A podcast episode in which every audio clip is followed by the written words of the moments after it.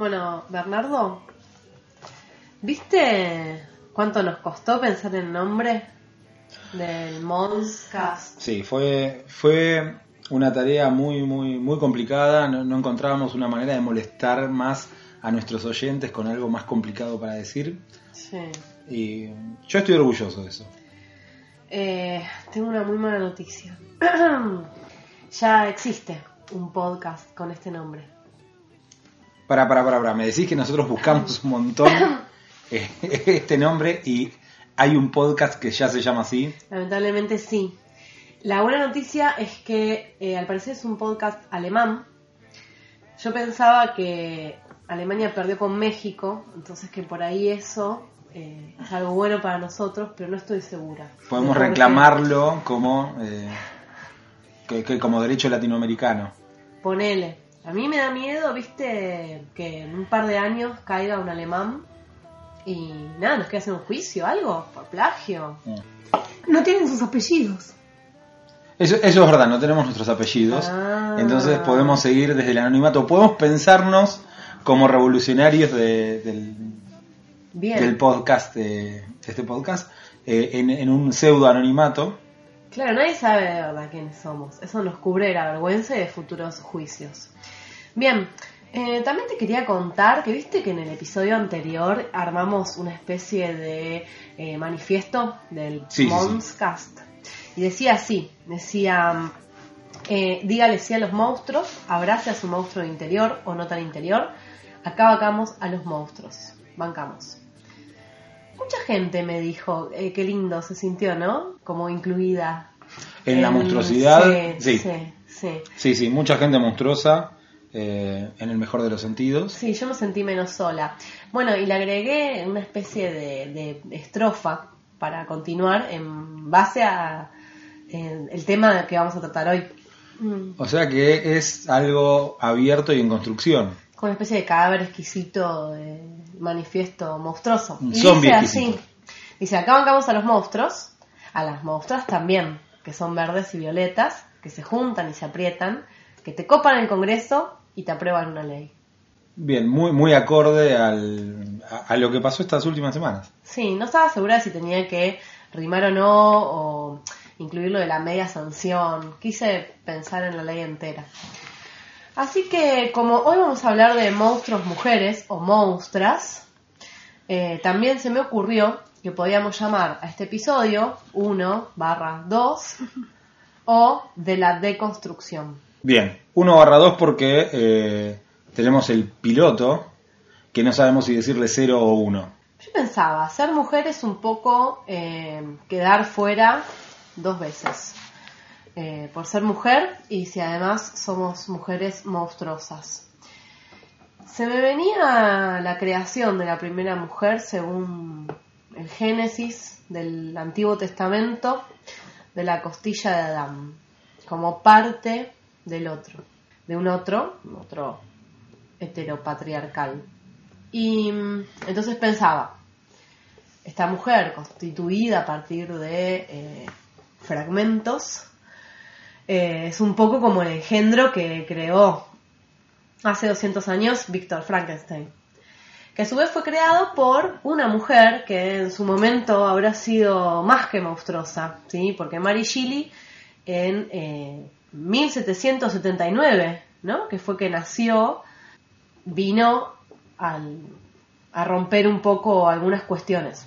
Yo decía, no solo eh, escribe una novela monumental, funda un mito, eh, y crea un género, sino que además es una mujer escritora. En ese momento, pese a, bueno, vos decías, me comentabas antes que al principio quedó medio oculta.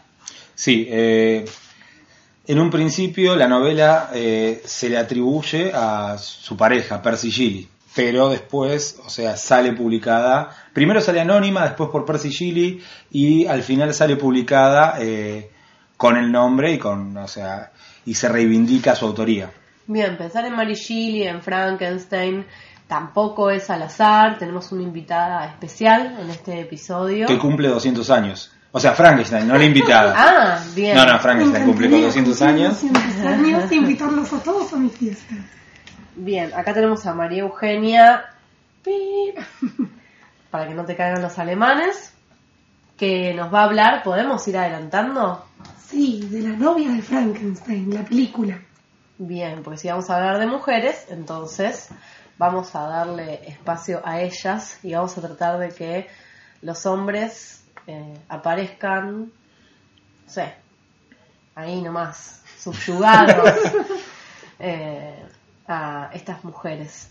Bien, pensaba que eh, lo femenino suele estar eh, asociado a algo del orden de lo sensible y muchas veces a algo del orden de la compulsión. Hablábamos fuera del aire de cómo las publicidades representan a las mujeres eh, como unas locas de la compra o que te vienen a reventar las tarjetas de crédito.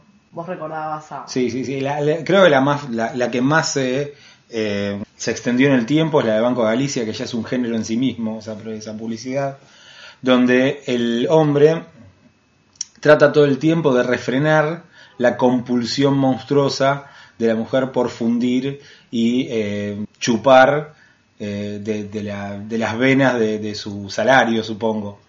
Bien, vamos a tomar lo que nos sirve y lo que no, después lo vamos a ir dejando de lado. Habíamos dicho al principio, en el capítulo anterior, que había monstruos que nos caían bien y hay monstruos que nos caen mal. La pareja de Galicia vendría a ser eh, una pareja monstruosa que nos cae bastante mal. Eh, a mí me gustaría que, que partamos de esta base. La mujer asociada a la compulsión, pero vamos a ver si eso es bueno o es malo, tal vez, o al desborde, eh, a lo sensible eh, y al amor y Sí, al saber. ¿Por qué hacía este link con el saber? Porque vi la peli de la que va a hablar Euge y me quedó una frase como eh, que, me, que me impactó y me la noté mientras la veía, que dice, la ciencia como el amor guarda muchas sorpresas. Bueno, las mujeres también. Eh, sí. Y hablando de, no sé si ciencia, pero sí de conocimiento, y sí de amor y de muerte también, eh, a mí se me había ocurrido hablar un poco de la esfinge. Pero no voy a hablar de la esfinge eh, de Egipto, que es, que es una esfinge masculina, y que no tiene nada que ver con la palabra esfinge, que es, o sea, que viene del griego, y que significa la que ahoga, ¿no? la que asfixia, y que estaba asociado a estas mujeres que eran mujeres monstruo porque tenían cuerpo o de perro o de leona y alas generalmente, ¿no? Y están ya representadas en, en- en- en pinturas bastante antiguas, pinturas que están, son pinturas este, rojas en vasija de fondo negro o pinturas negras en vasija de fondo rojo, eh, que se representan siempre persiguiendo, correteando a jóvenes que se escapan de ellas con los brazos en alto. Eh, eh, así están representadas. Y supuestamente eh, parece que son peligrosas, pero hay algo como de juego también en eso, ¿no? Es quizás una, incomprensión, ¿no? El juego de uno es el peligro para el otro, quizás, tal vez, por ahí. Eh, o por ahí redondamente se los quieren morfar. Pero el caso es que eh, se las asocia o están asociadas estas esfinges a otras figuras que están en actitud muy parecida.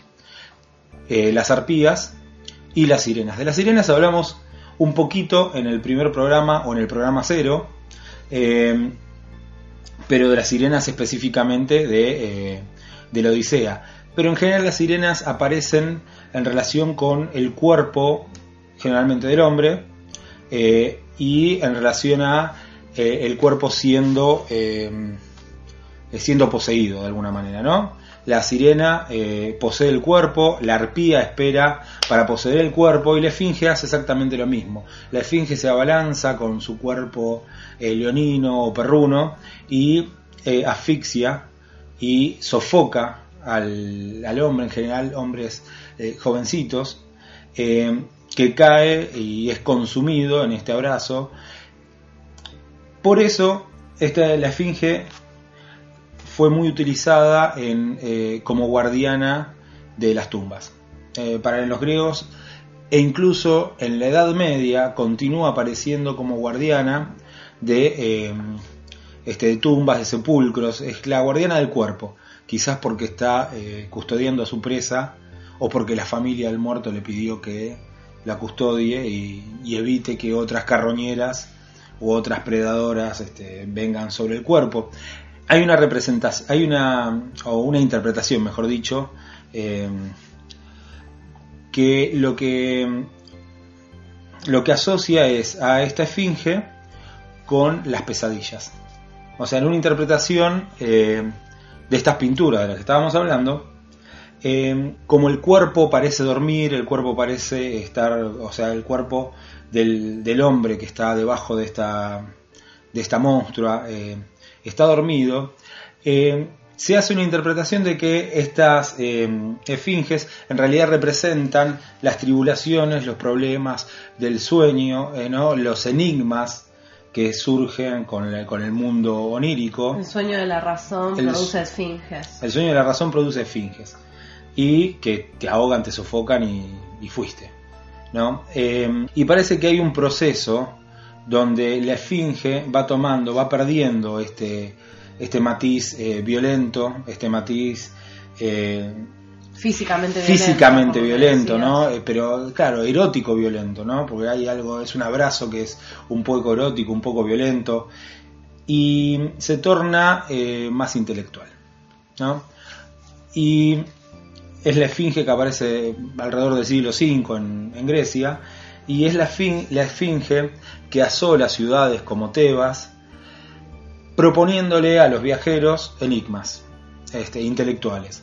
Esos enigma- esos enigmas intelectuales, si no eran resueltos, o sea, se pasaba la acción y el viajero eh, era devorado, consumido por, por la esfinge, lo cual es este, un muy buen método de, de evaluación, Mm. que podríamos pensar en aplicar, conseguir una buena esfinge y que, este, y que, tome, que tome prueba. Bien. Igual también hablabas de la pesadilla, del interrogante y esto, estas- estos pensamientos que te pueden llegar a comer la cabeza. No tiene nada que ver con las mujeres por ahí, pero bueno. Sí, lo ah, pensaba más con la esfinge. Claro, tiene que ver con lo de cada uno. Y ya que estamos con, la, con las publicidades, eh, había una publicidad, la del pajarito, Sí. la de un pajarito que le, que le taladraba la cabeza con ideas A una chica. a una chica. Hmm. Este, pero creo que es más universal, lo podemos tomar como un, un problema más uni- universal, ¿no? Este, pero esta figura femenina, en, en esta, en esta época lo que hacía era plantearle básicamente dos interrogantes, según los, según qué autor, según qué poeta este, la, la tomara, ¿no? Eh, un interrogante tenía que ver con el, este, con la esencia del ser humano, ¿no? Que es ese interrogante eh, que es famoso por, eh, por la obra de Edipo, o por el mito de Edipo, que es cuál es el animal que a la mañana anda en cuatro patas, a la- al mediodía en dos y a la noche en tres patas.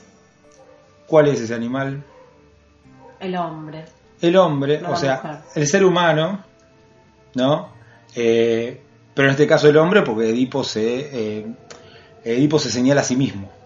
Gracias a la resolución de ese enigma, Edipo vence, entre comillas, a la esfinge. Y la esfinge- Libera a Tebas para en realidad meterla en un castigo mayor. Mayor, de claro, La peste, gracias a su incesto, ¿no? Y su parricidio. Pero bueno, eso es otra cosa. Bien, ese es otro tema, es otro problema, ese problema de Edipo que se encargue después. Ahora vamos a seguir con la esfinge, que es la que nos interesa. Esa esfinge de esta, de esta, mm, de esta obra no tiene mucho futuro porque ¿qué hace? Al verse vencida y humillada por Edipo, se tira este, de un precipicio supuestamente y se mata. En otras versiones, Edipo la atraviesa con una lanza y este, entra a Tebas al grito dale campeón, dale campeón. El otro enigma que plantea la, este, la Esfinge yo, este segundo enigma lo saqué de un diccionario de mitología griega, que es el de Pierre Grimal, pero es el único, la única referencia que encontré.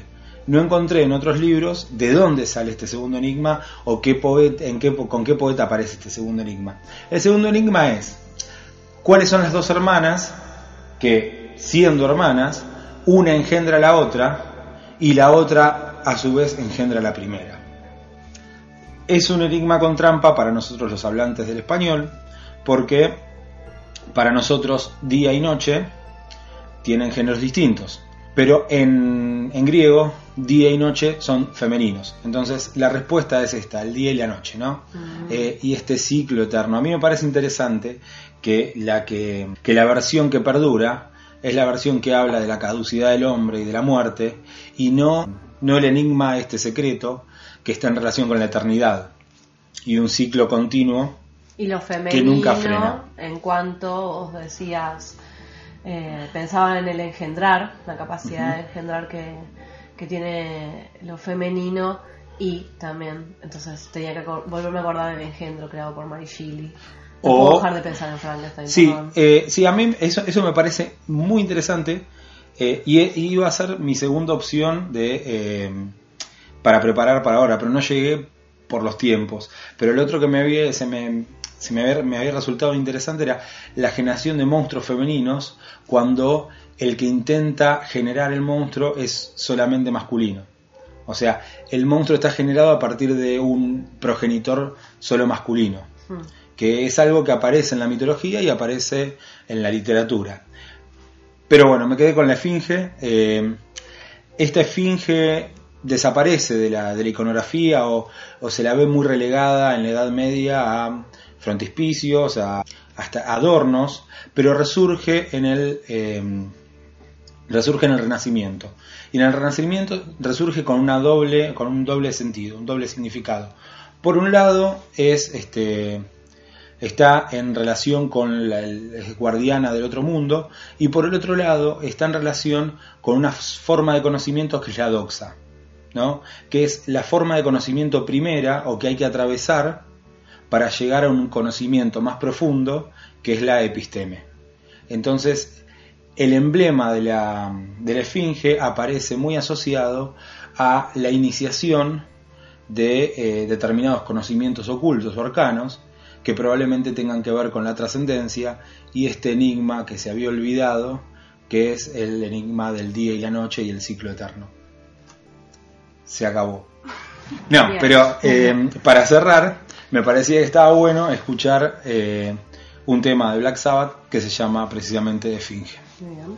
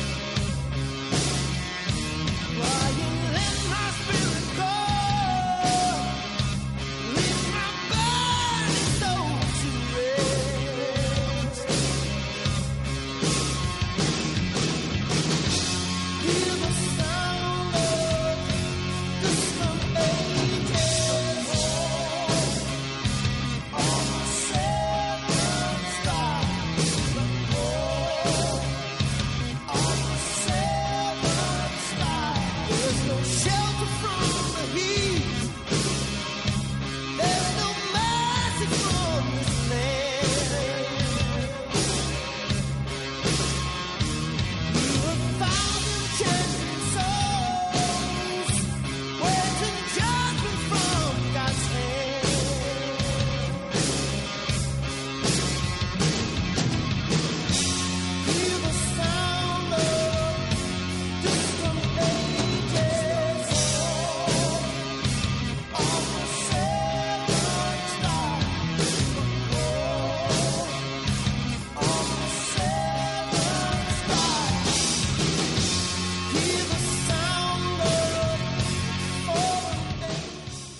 porque cuando quedamos en que íbamos a hacer el Monscast de monstras, pensé en dos películas que vi más o menos para la misma época y que hoy, repasando la ficha técnica, también descubrí que fueron hechas en la misma época.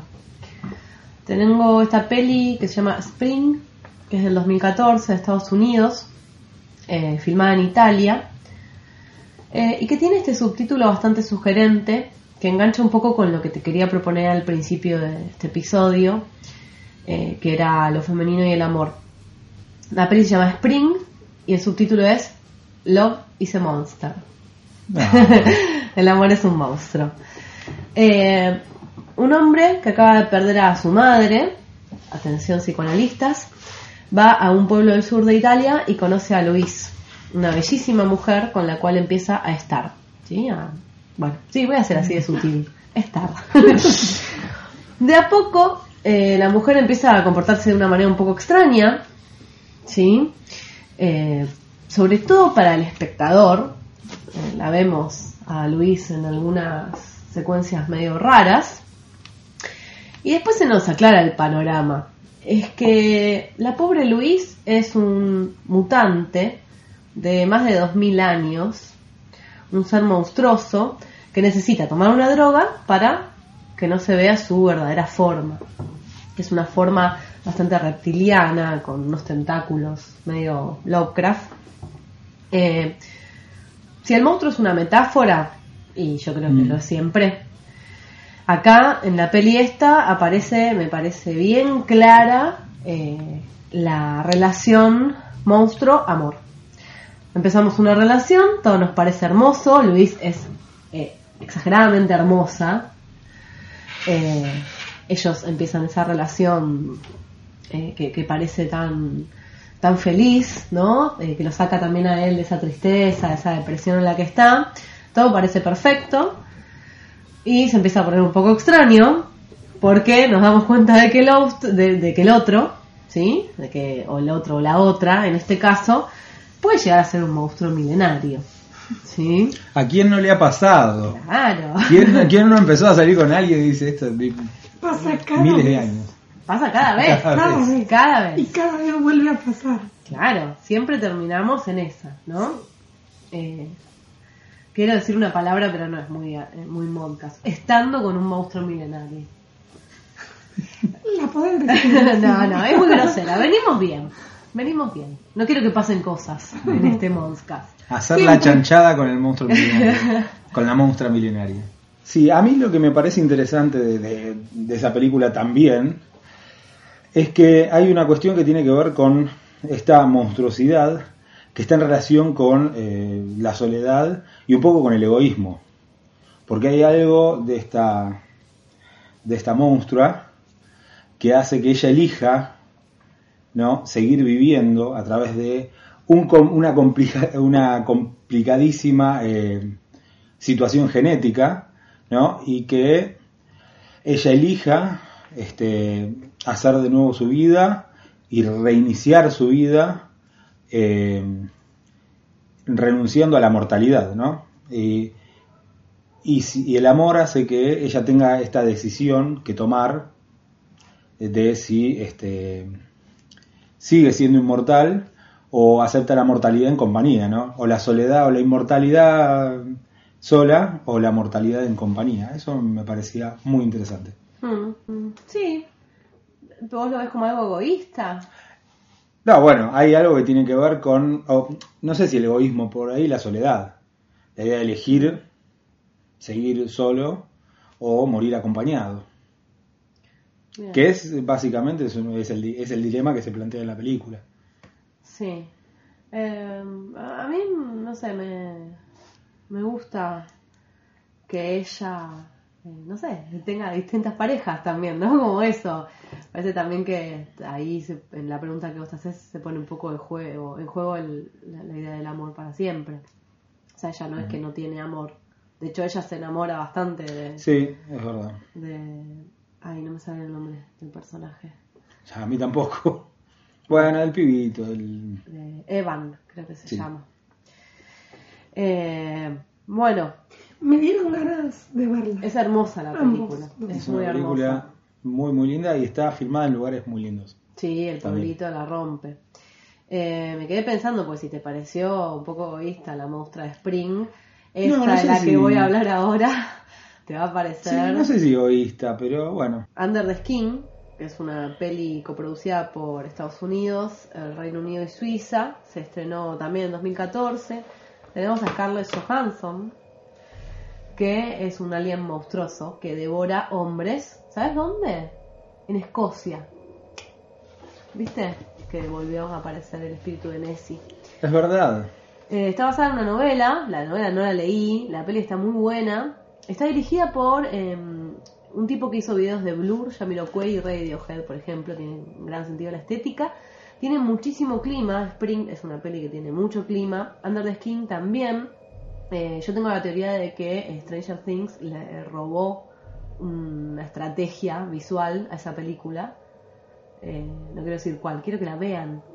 Visualmente es muy hermosa. Sí. Under the Skin. ¿Vieron cuando Eleven? Bueno, Eleven, mirá, una niña monstruo, la nena monstruo. La nena monstruo. ¿Cómo La nena monstruo de. ¿Podemos pasar la Va- canción Vamos a esa? pasar la canción esa. Bien. Sí, definitivamente. De árbol. Eh, bueno, Eleven, que es esta niña monstruo, aparte de pobre, es triplemente monstruosa. Mujer, eh, monstruo, que tiene estos superpoderes. Y además está en la pubertad, pobrecita. es una adolescente, así que es triplemente monstruosa, pobre. Em, ¿Viste cuando está en, en- en ese lugar donde ella puede estar en contacto con el Upside Down? Sí. Es como un lugar con agua y es todo negro. Bueno, Scarlett Johansson lleva a los hombres que seduce o que la acosan eh, a ese lugar, que es como un lugar interno, metafórico Sí, también. negro, con agua en el piso, sin paredes, sin bordes. Sí, es verdad. Y es ahí que, bueno, los devora. Volvemos entonces a la muestra que devora. Tiene un ritmo como un poco documental la peli. Varias escenas eh, se filmaron con cámaras ocultas en la calle, por ejemplo. Eh, y una de las cosas más interesantes creo que es Scarlett como el monstruo que reacciona la mayoría de las veces a- al acoso de los hombres, que en realidad resultan más monstruosos en el sentido negativo que ella. Eh, no son del, del espacio exterior, están acá.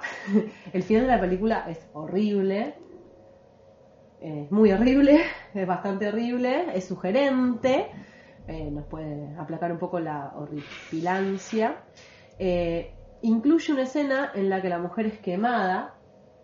Y yo ahí pensaba entonces a en Mariana Enríquez, nuestra autora argentina eh, del fantástico y del terror, eh, que titula el último libro de cuentos con el nombre que lleva el último cuento del libro, Las cosas que perdimos en el fuego, donde se cuenta que un grupo de mujeres hartas de ser quemadas por sus parejas y sus hombres violentos, eh, como, digamos, consecuencia casi natural de la quema de brujas, deciden prenderse fuego a ellas mismas y desfigurarse para entrar a la categoría de monstruo y no ser más deseables para los hombres.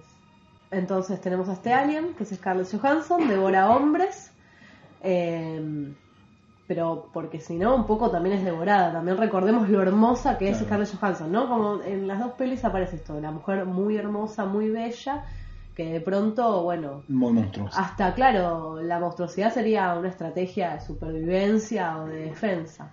Sí, además Scarlett, Scarlett está muy bien en la peli.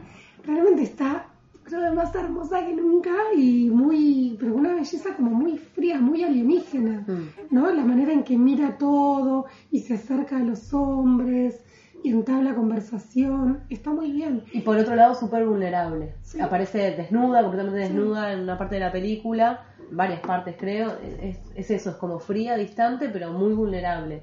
El monstruo de Spring, la monstrua de Spring también es súper vulnerable cuando ella lucha contra esa monstruosidad física que, que- que se le sale y le toma la forma del cuerpo. Claro, es una monstruosidad que ella sufre también. Sí, Sí, necesita comer. Y te acordás el principio de la película, que es como que es más abstracto, está muy bien ese principio. Sí, en realidad hablando de las dos pelis, un poco que arruinamos la sorpresa que deparan, ¿no? Porque al principio no se revela en ninguna de las dos que estamos ante, ante, ante monstruos, pero bueno, ¿qué le vamos a hacer, ¿Qué chicos? vamos a Véanla hacer? igual, chiques. Es una escena tremenda, la de la playa y el bebito, no sé si te acordás. Ay, a ver. Una escena muy impactante.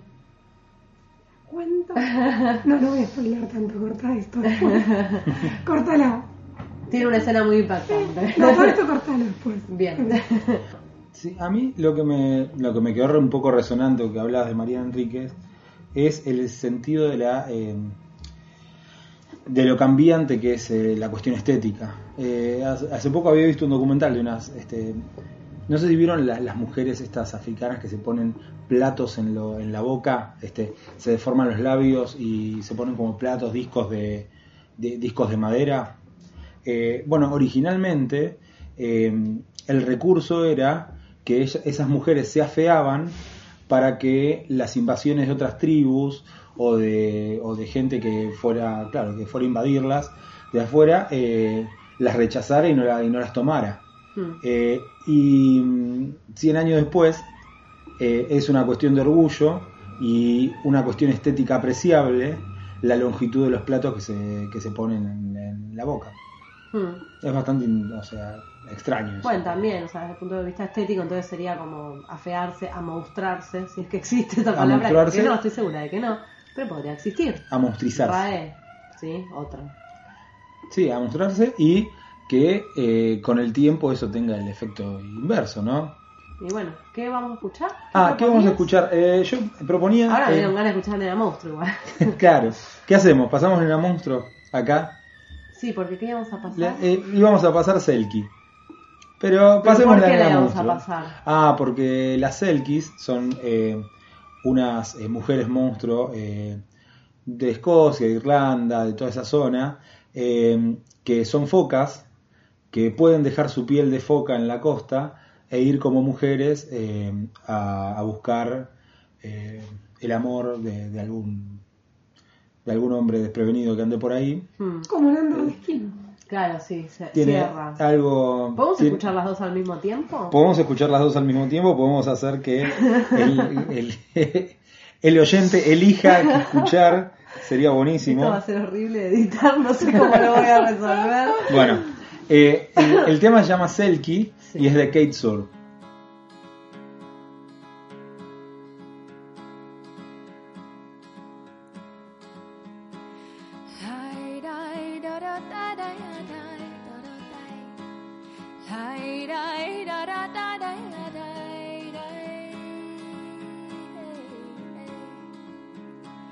Walking down the shore at night, the girl searched high and low, praying that the tide and moon may guide her where to go.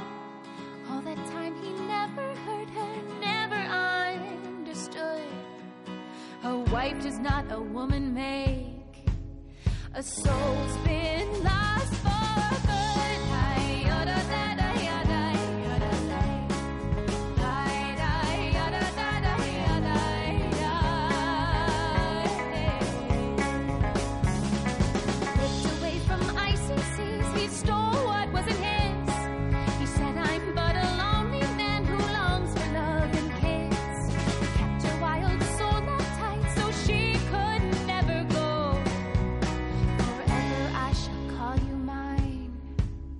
Oh.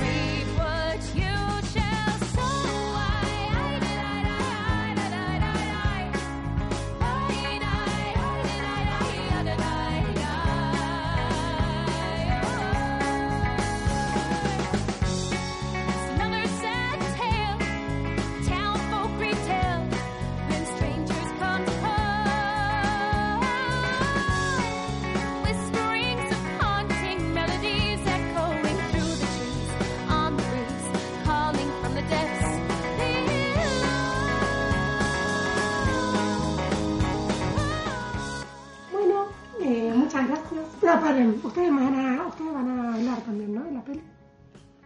Nos No, estabas agradeciendo. Claro, agradecenos. Estamos en el tercer bloque o el segundo, no sé, no sé bien. Ya estoy mareado. Tercer bloque. Gracias por invitarme a hablar de mi monstruo más favorito de todos los monstruos, que es la novia de Frankenstein. ¿sí? Vieron los dos la película.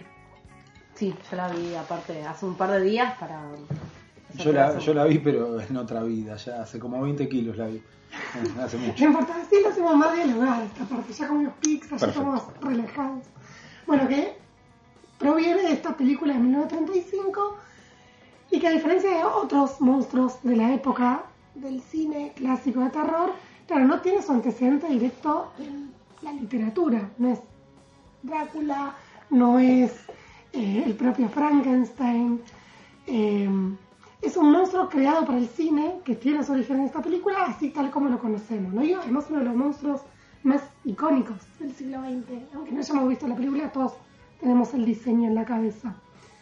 Eh, incluso cuando se hizo una película más tarde, la de Kenneth Branagh sobre Frankenstein, que intentó meter una novia, no pasó al imaginario. Elena Bonham Carter, ¿no? Sí, Sí. Sí, sí, sí, que tiene un Sí, no, ver, no. No, Es que ese pelo, esa raya de pelo blanca, es todo. Sí. Es ese peinado, bueno, antes hablábamos. Es una antes- proto marsh. Antes se habló de lo egipcio, tiene ese peinado como en Nefertiti, como para arriba, pero con ese mechón blanco. Sí, proto-punk también. Y esa túnica y los brazos vendados. y esa cara de asombro constante. Las costuras enmarcando la cara. Bueno, y además, claro, los ojos enormes. Claro, acaba de volver de la muerte, está muy bien. Mm. Es una persona recién vuelta de la muerte, no quiere saber nada con estar de regreso. Y bueno, la boca, todo. Y bueno, los movimientos, ¿no? Tiene tiene esos movimientos como de autómata, como de pájaro autómata, medio robóticos, medio bruscos, cortos y bruscos. Y los gritos. Mm. Sí, o sea, lo único que hace la novia, la novia no, no habla, grita dos veces, tipo reina del grito, eh, tipo Screaming Screaming Queen de, de las películas de terror, y la tercera vez que abre la boca es para hacer el mejor alarido del mundo, que el Saranchester cuenta que se inspiró en los cines del Mm. Central Park para imitar, para hacer ese ruido, y es buenísimo, es un ruido indescriptible. Yo de un momento traté de pensar cómo se. No es un rugido, no es un soplido.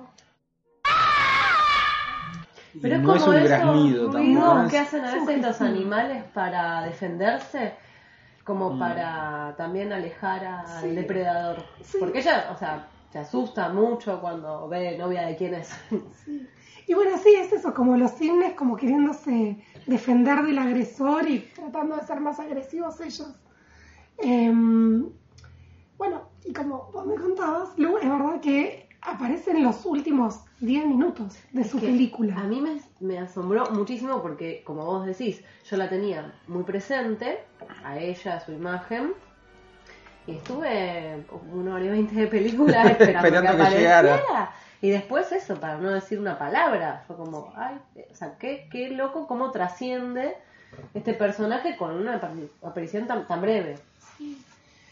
Sí, claro, domina toda la película desde esos últimos minutitos. Incluso cuando, la primera vez que aparece todavía está vendada y lo único que se le ven son los ojos.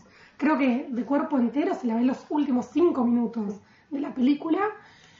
Bueno, y lo que comentaba recién, la quieren, le presentan al que va a ser su compañero, al compañero para el cual la crearon.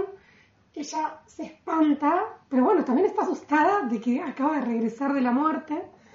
Reacciona eh, con rechazo, gritando, asustada, porque bueno, su compañero es horrible, es el monstruo de Frankenstein. Pobre Boris Karloff. Sí, pobre. Igual Boris Karloff, ¿qué le dice? Le dice friend, wife. Baja un Para un cambio. poco, claro, Baja para un cambio, poco. Frankenstein. Como tipo, acaba de abrir los ojos de la muerte. Claro, estás quemando etapas. Me estás abrumando un poco. Además eso.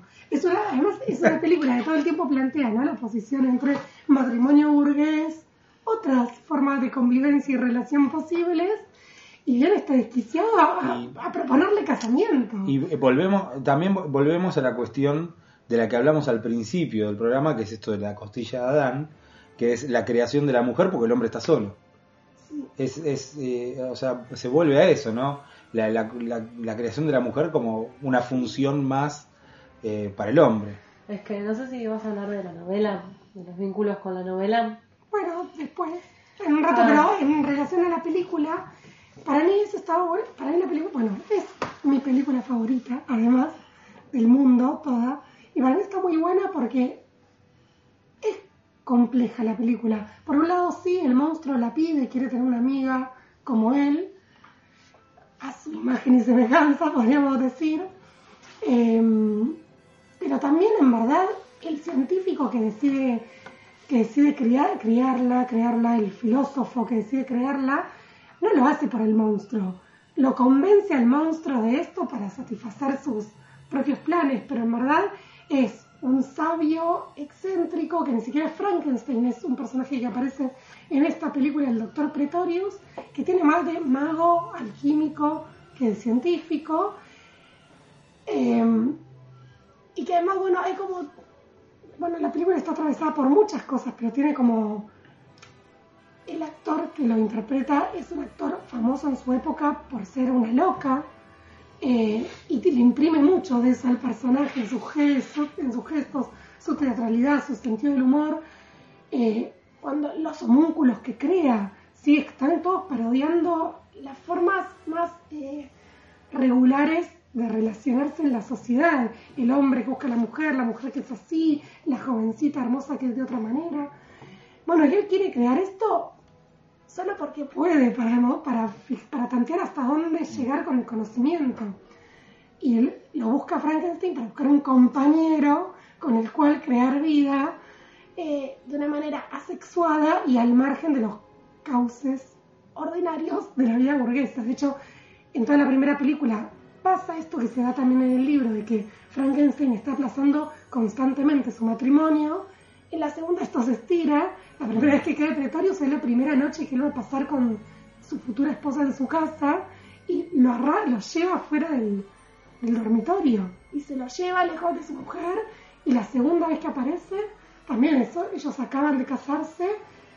Y es antes de consumar la noche matrimonial. Y se lo vuelve a llevar lejos eh, ante la frustración de la esposa porque es bastante insoportable.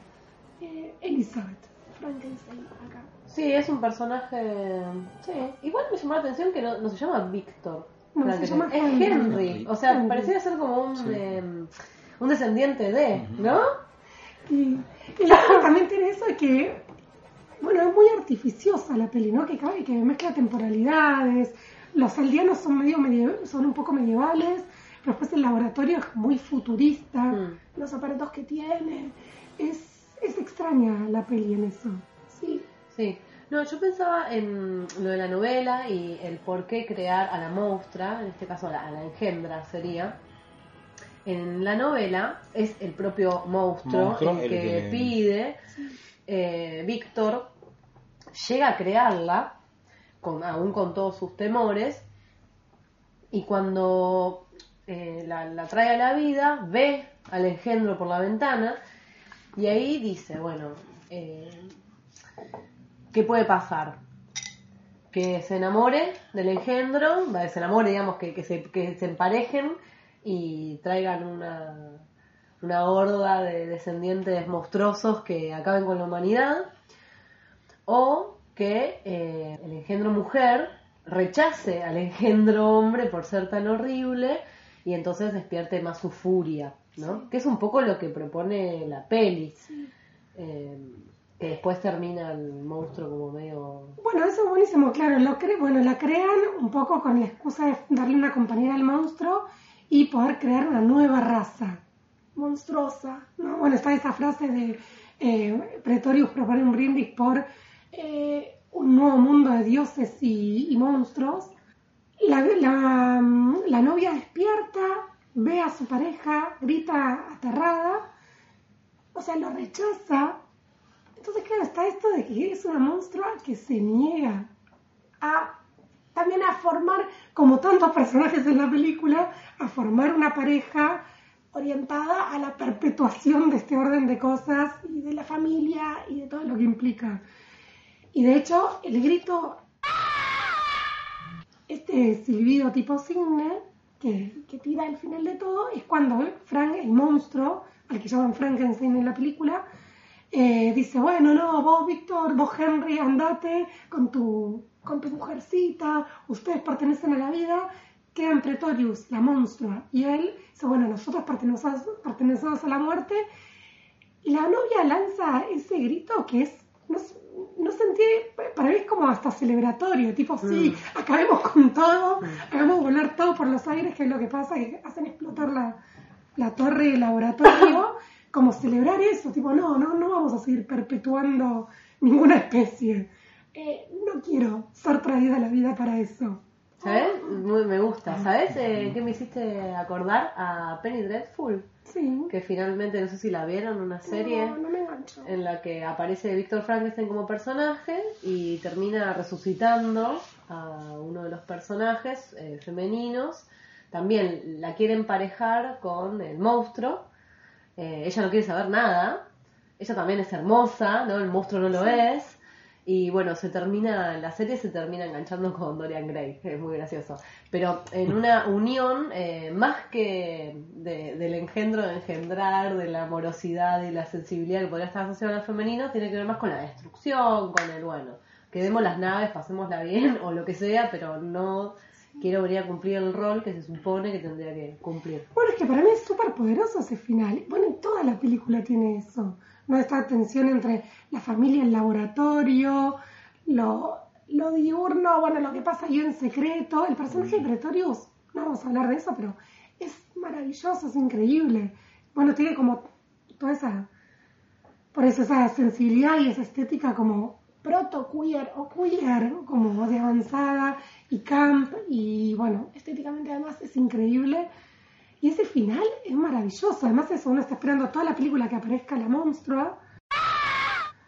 Que en los títulos no se dice qué actriz la interpreta. O sea, que uno, cuando iba al cine en su momento, no podía saber cómo iba a ser. ¿No es la misma que hace de Mary Shelley? Sí, es Ah. la misma actriz, pero en los títulos, así como en la primera película de Frankenstein, en los créditos no se decía quién era el actor que hacía el monstruo, porque se quería crear todo un misterio. En esta también dice, bueno, eh, la, la novia del monstruo, signito de pregunta. Sí. o sea, uno tiene que llegar hasta el final para ver quién es.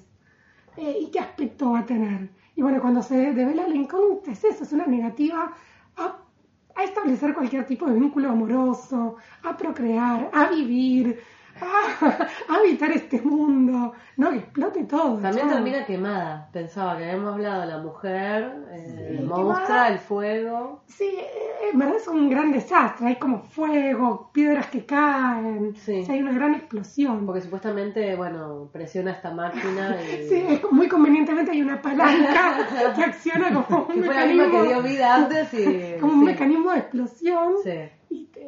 Vuela todo por los aires. Pero que hace pensar en el comienzo, que es eh, también ese granero prendiéndose fuego. Sí, también que es como termina la primera película. Claro. Sí.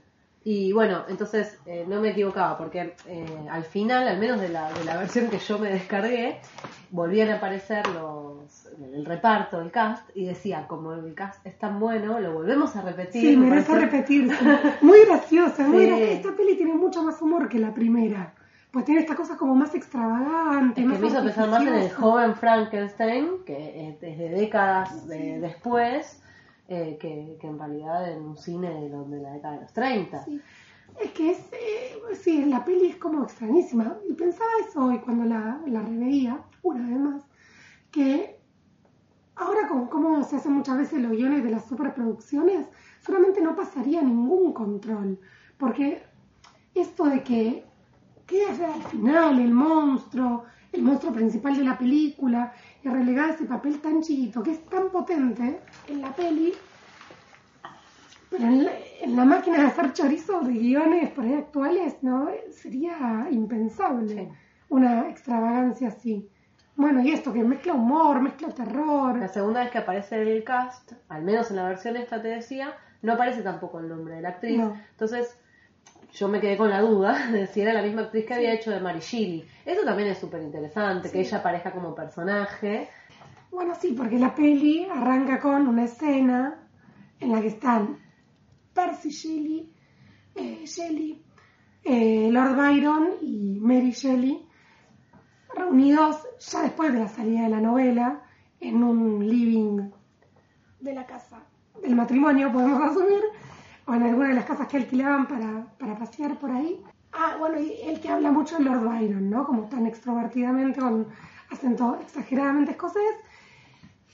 Y lo que comentábamos antes, fuera del aire, en otra encarnación del programa, en una vida anterior del programa, eh, de cuyas partes estamos armando esta, es que, mm, bueno, ¿no? Que estaban reunidos él, el mayor pecador del mundo, el mayor poeta del mundo, y Mary Shelley, que parece un ángel.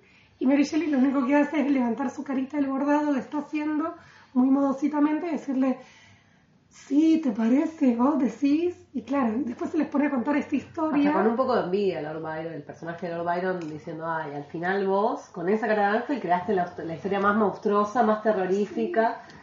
Y entonces ahí ella dice, bueno, y te voy a contar cómo siguió. Y eso me parecía re interesante, que es que se le da, en realidad, la voz narrativa de toda la película la tiene la mujer. Sí. Bueno, hay dos cosas con eso. A mí lo de Lord Byron me parece, y yo les comentaba antes que otras veces que había visto la peli, esta primera parte como me hacía ruido, me parecía eso como un poco, eh, no sé, como berreta, no sé, pero hoy viéndola me encantó. Claro, pues Lord Byron queda como un, un tarado, un bocón, ¿no? Como un tipo muy volcado para el afuera y contrasta mucho con, con ella y con toda la historia que después se manda con lo poderosa que es. Un machirulo, ¿no? Claro, como un, un soberbio, un pedante. Es que eh, si también al principio hablábamos de, de estas presuposiciones de qué debe ser la mujer o qué está asociado a la mujer, el concepto de delicadeza también está asociado eh, a la mujer, ¿no? Yo, o sea, recuerdo cuando, cuando empezaba el movimiento, este, eh, ni una menos, los primeros, este, las primeras marchas, escuchar al, tipo este, el que conduce Intratables. Eh, abrir el programa para hablar de eso y decir por qué el hombre le hace esto a la mujer, el ser más delicado, el ser más... y que en el fondo estaba reproduciendo el, el mismo discurso machista que espera una, una determinada eh, una determinada estructura a la que tiene que responder la mujer. Es que es la delicadeza. Pero me parece que justamente esta peli plantea La ruptura de eso. otra cosa completamente. Tanto en esa escena de Mary Shelley, que ella parece como. Hoy viéndola me parecía eso, como ella pensando, tipo, ay, qué tarado este tipo, como, sí, que hable y se escuche solo, tipo, a mí no me importa, yo sigo en la mía, sigo bordando y escribiendo lo que se me cante, les voy a contar la historia de se me cante, que él, si quiere decir que yo soy delicada, hermosa, un ángel, que lo diga, no, no tiene idea. Eh, y después eso, ¿no? La identificación con la monstruo, porque es la misma actriz, eh, que también es otra alternativa a esa imagen. Claro. Eh, pero bueno, está lleno de modelos alternativos a las cosas, la película. Eh, y Modelos monstruosos. modelos monstruosos. Pretorio es un monstruoso, Mm. la novia es monstruosa, el monstruo es monstruoso, el ciego es monstruoso. En un momento el monstruo se cruza con un ciego que vive solo, retirado del pueblo, y que, que le propone un tipo de convivencia, al margen de cualquier convención, eh, que mientras dura es feliz, Mm. porque no se parece a ningún molde tampoco preestablecido. Eh, todo el tiempo está esta cosa de, bueno, lo socialmente aceptado o normativizado y otras formas posibles mucho más felices. Única- el único momento en que Henry Frankenstein está contento y entusiasmado y, y se lo nota disfrutando en la película es cuando está en el laboratorio con este, con este personaje cuasi diabólico de Pretorio creando una nueva vida. Pero cuando está tirado en la cama con su mujer tiene cara de embole, de enfermo, de que se siente mal. Cuando abandona el mandato social de la familia de construir el No le importa, él se quiere ir con el otro a crear vida. Cuando se deconstruye y va a crear una Se quiere ir con su compañero a crear vida.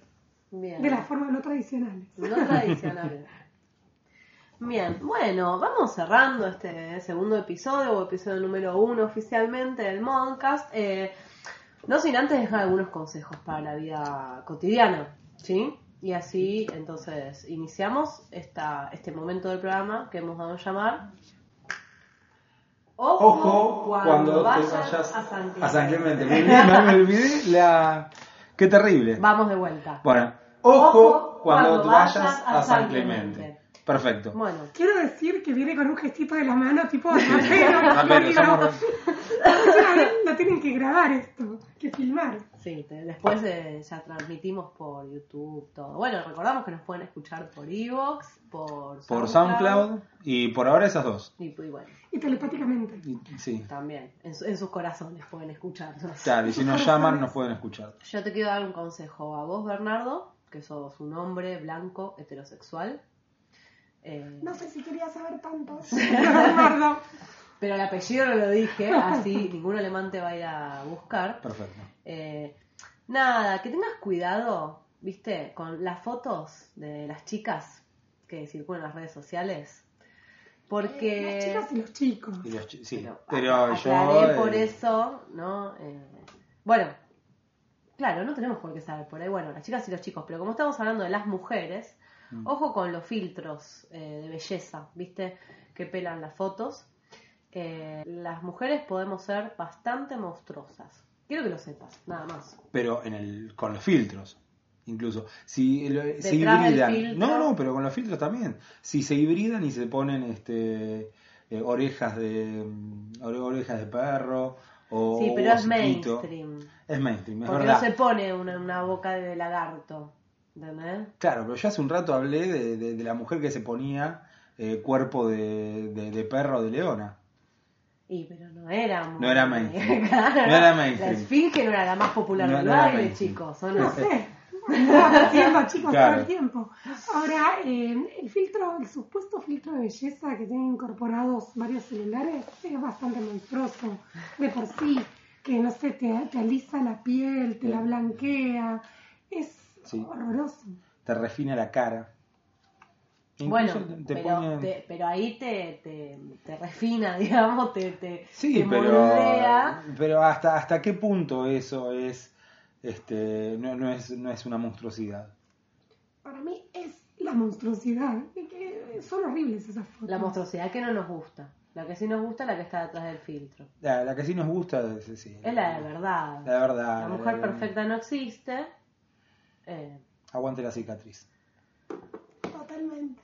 y ah, vamos a cerrar, vamos a terminar este, este programa de- de- del día o noche de hoy eh, con un tema Kate Bush que eligió Eugenia y que se a quien le llama damos muchísimas gracias Sí, por le agradecemos un montón, esperamos tenerla de nuevo en un futuro eh, programa. Ah, y queremos aclarar esto, eh, que es que un montón de monstruas mujeres nos han quedado por fuera, lo pensábamos cuando comíamos la pizza, ¿sí? Sí, Eh, y ustedes no escucharon.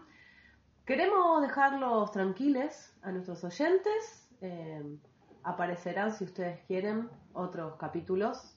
y si no quieren también van a aparecer porque vamos a hacer esto. sí, hasta que los alemanes no nos vengan a buscar, vamos a seguir con el Moncast. Perfecto. El tema de Kate Bush se llama... ¿Cómo se llama? Hammer Horror. Hammer Horror se llama. Muchas gracias. No, qué